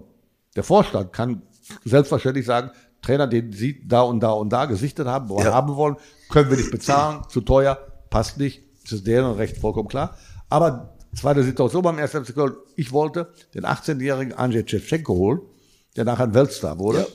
Ja. äh, und äh, der Manager, der damals unterwegs war, hat einen Goran Vucevic verpflichtet, den ich nicht gebrauchen konnte. So, er hat sich aber durchgesetzt aufgrund seiner Position. Und da habe ich meiner Frau gesagt, nach Abschluss einer sehr, sehr guten Anfangsphase, Schatz, übrigens im Oktober kannst du schon mal buchen. Was sollen wir machen? Wir gehen eine Runde Golf spielen. Ja, wo wollen wir denn Golf spielen? Ja, wir fahren, buchen mal ein Haus, nehmen wir die Kinder mit und so weiter. Wir können schon Golf spielen, nehmen wir ein Kindermädchen mit, pass auf die Kinder auf, wir gehen schön Golf spielen an der Algarve. Ja, warum denn? Du bist Publikumsliebling mit teilweise, ja, aber Publikumsliebling ist scheiße. Du spielst ja selbst nicht mit, ich habe keinen Einfluss. Und wir spielen hintereinander gegen den HSV. Die konnten damals noch Fußball spielen, wie beim 1. FC Köln. Dann spielten wir zu Hause gegen Bayern München. Und das dritte Spiel war dann, dass ich einbezogen habe. Das war mein letztes übrigens auch, hat 100% hingehauen, gegen Hertha BSC. Verloren da 1-0 und es war klar, danach kann ich mich verabschieden. Das war so. Das hat nicht wehgetan. Mhm. Überhaupt nicht wehgetan. Wehgetan, weil ich da wirklich geschockt war, weil es aus heiterem Himmel kam, das war hier auf Schalke. Nach der Entwicklung nach oben, nach oben, nach oben. Dann habe ich einen Tag vor meinem Rauschmiss äh, wir spielten am 11.11.1990 äh, in Köln, Fortuna Köln, spielen wir unentschieden. Und ich merkte schon, oh, scheiße, Sascha Borodjuk war so der Liebling, der erste Russe, der, der, den wir geholt haben nach Schalke 04. Der hat den Arsch nicht richtig bewegt. Ein genialer Fußballer, ein genialer Typ auch. Aber der hatte in der Zeit so paar Schwächen. Aber war eigentlich das Aushängeschild unseres gesamten Offensivspiels und der Spieler Finanznot, klar, der eigentlich die größte Ablösesumme bringt. Und äh, ich habe äh, dem Präsidenten und dem Manager mitgeteilt, also ich gucke mir mit dem Sascha nochmal an, ich spreche nochmal mit ihm, aber ihm damals deutsche Sprache verdammt nicht gut drauf, Englisch konnte auch so gut wie gar nicht, war schwer mit ihm zu kommunizieren, mit Dolmetschern und so weiter. Da muss ein bisschen mehr kommen, ansonsten, Name spielt keine Rolle, spielt er nicht. Mhm. Wir müssen hier aufsteigen. Da merkte ich auf einmal, dass der Präsident unruhig wurde. Äh, aber was will man mehr machen? Wir haben endlich mal einen Punkt geholt in ja. Köln, wunderbar. Sind endlich auf den Tabellenplatz zwei Punkte gleich mit dem ersten, also Aufstiegsplatz. Haben ein Derby vor der Brust, damals gegen Rot-Weiß Essen, also volles Haus zu erwarten, gewinnen wir sowieso. Ja. ja. Und an, das war am 11.11., .11., Karneval eigenartigerweise, das letzte Spiel. Und am 12. hatten wir eine Zusammenkunft, Zusammenkunft mit dem Verwaltungsrat, so hieß es damals. Da war das Präsidium und der Manager war nicht dabei. Und dieser Aufsichtsrat und, oder, Präsid, äh, oder, oder Verwaltungsrat bot mir an diesem Mannschaftsabend äh, mit diesen Leuten, bot mir an einen Vierjahresvertrag. Gleiche Bezüge, Vierjahresvertrag. So, ja klar, mache ich sofort. Ja. Am nächsten Tag mache ich Training, am 13. also, 13.11. Und werde nach dem ersten Training, sitze mit der Mannschaft zusammen auf der Geschäftsstelle. Bei zwei Trainingseinheiten wurde mannschaftlich, immer gemeinschaftlich gegessen. Kommt der Manager rein und sagte, Trainer, kommen Sie bitte mal zum Präsidenten, der wartet auf Sie. Und kann auch noch warten, ich esse gerade mit der Mannschaft, ich bin gleich da. Dann ist er wieder rausgegangen, kommt fünf Minuten später wieder. Trainer, jetzt kommen Sie bitte, äh, ist dringend. Präsident möchte Sie sprechen. Sag ich, Jungs, alles klar. Nach die haben ja mitbekommen, die haben ja mitbekommen, vier Jahresvertrag. Ja. ja, Trainer, machen Sie fünf raus und super. Mhm. Ja, sag ich, bleib mal locker, ich bin gleich wieder da. Ich habe meine Sachen hingelegt, das Essen nicht beendet, geh raus, geh in das Präsidentenzimmer, sitzt der Eichberg da mit einer Flasche Wein, wie üblich, ne? Flasche Wein da und ein Glas. Sag, Präses, Tag, gibt's was zu feiern? Ich trinke einen mit. Nee, nee, ja, no, heute ist ein bisschen ernster, es gibt nichts zu feiern. Dann trinke ich auch einen mit. Ich dachte, was will er von mir? Ja. Da sagt er wortwörtlich, ich wollte Ihnen mitteilen, Herr Neururer, die Krone des Aufstiegs setzt sich mir selber auf. Sie sind entlassen. da war ich erstmal in meinem Leben sprachlos. Geschockt, ja. sprachlos.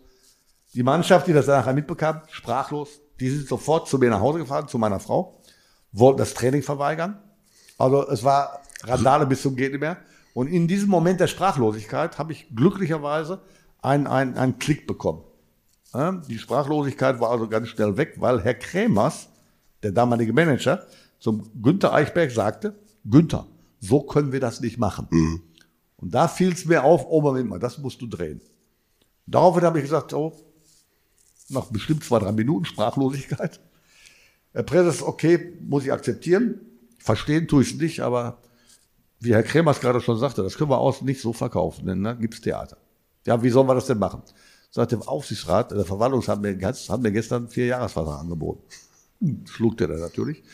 Sagt wir ja, mein, ab, mein Vertrag lief ja sowieso noch, auch ja. klar, mit, mit allen Prämien, die man sich vorstellen ja. kann, mit Bundesliga-Aufstieg und so weiter. Wir waren ja Erster. Ja.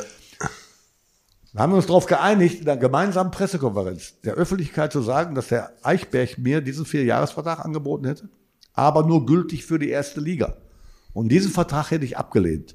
Und aufgrund der Tatsache, dass ich diesen Vertrag abgelehnt hätte, nur gültig für die erste Liga, hätte ich demonstriert, Interpretation von Eichberg, dass ich nicht zu unserem gemeinsamen Ziel stehe und nicht davon überzeugt bin, dieses Ziel zu erreichen.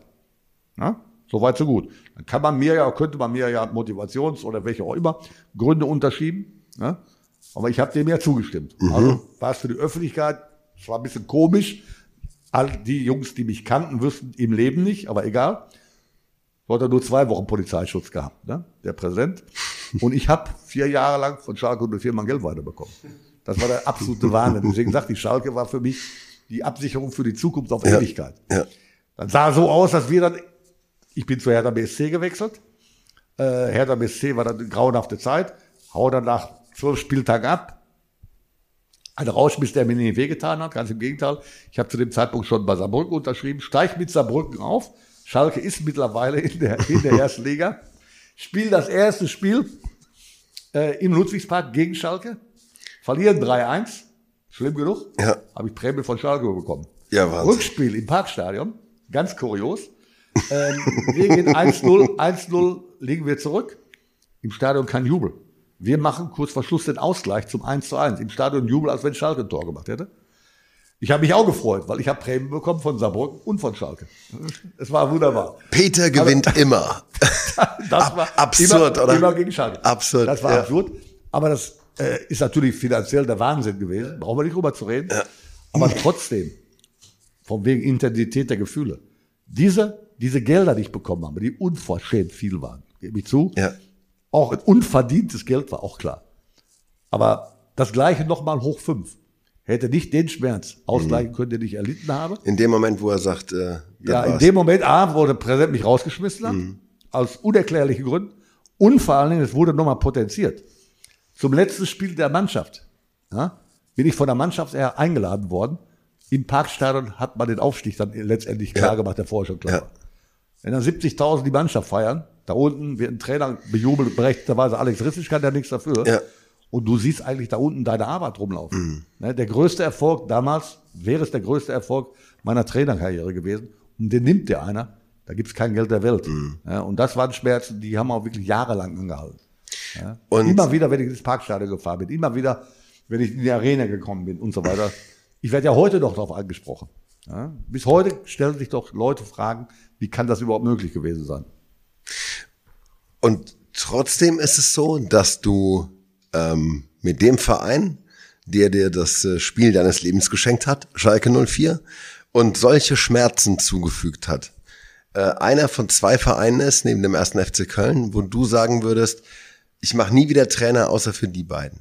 Ja, das hat damit zu tun, weil ich äh, den Sport bei fast allen Vereinen genossen habe. Ja. die, die, die, die Arbeit genossen habe, trotz Misserfolge, die auch zweifelsfrei da waren. Wir reden ja auch nicht von den paar Erfolgen, die auch durchaus da waren. Äh, ich möchte keine menschlichen Enttäuschungen mehr haben. In meinem Alter, mit der Erfahrung im fußballerischen Bereich, mit der Anzahl der Spiele, möchte ich menschlich nicht nochmal enttäuscht werden. Peter, ähm, vielen Dank für deine Zeit. Für Welche Zeit? für, äh, ja, wir haben, haben ein bisschen gequatscht. Vielen Dank für das Spiel deines Lebens. Äh, 4-1, Schalke gegen Berlin. Unvergessen nicht nur bei dir.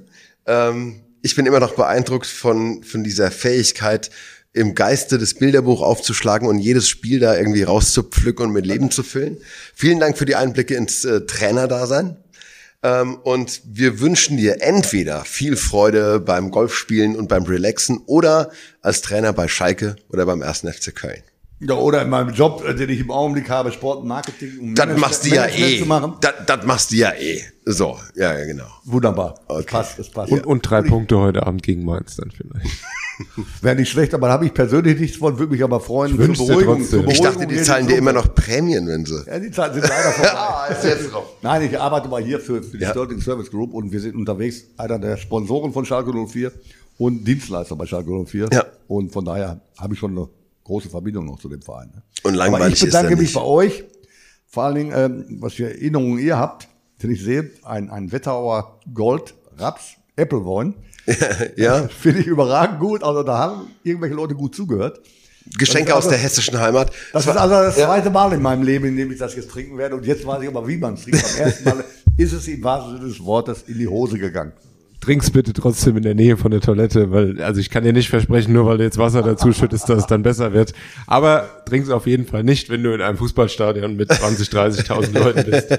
Und Das was vorhast, genau. Ja, Ich werde sie heute Abend vernichten. ja sehr Wer, gut. wer, wer, wen diese Geschichte noch interessiert, der kann mich gerne dann nochmal, der kann uns gerne nochmal auf Instagram auf unserer Seite Spiel deines Lebens oder auf Facebook anschreiben und dann kriegt ihr nochmal genauere Infos dazu. Peter, vielen Dank. Dankeschön. Danke. Ciao.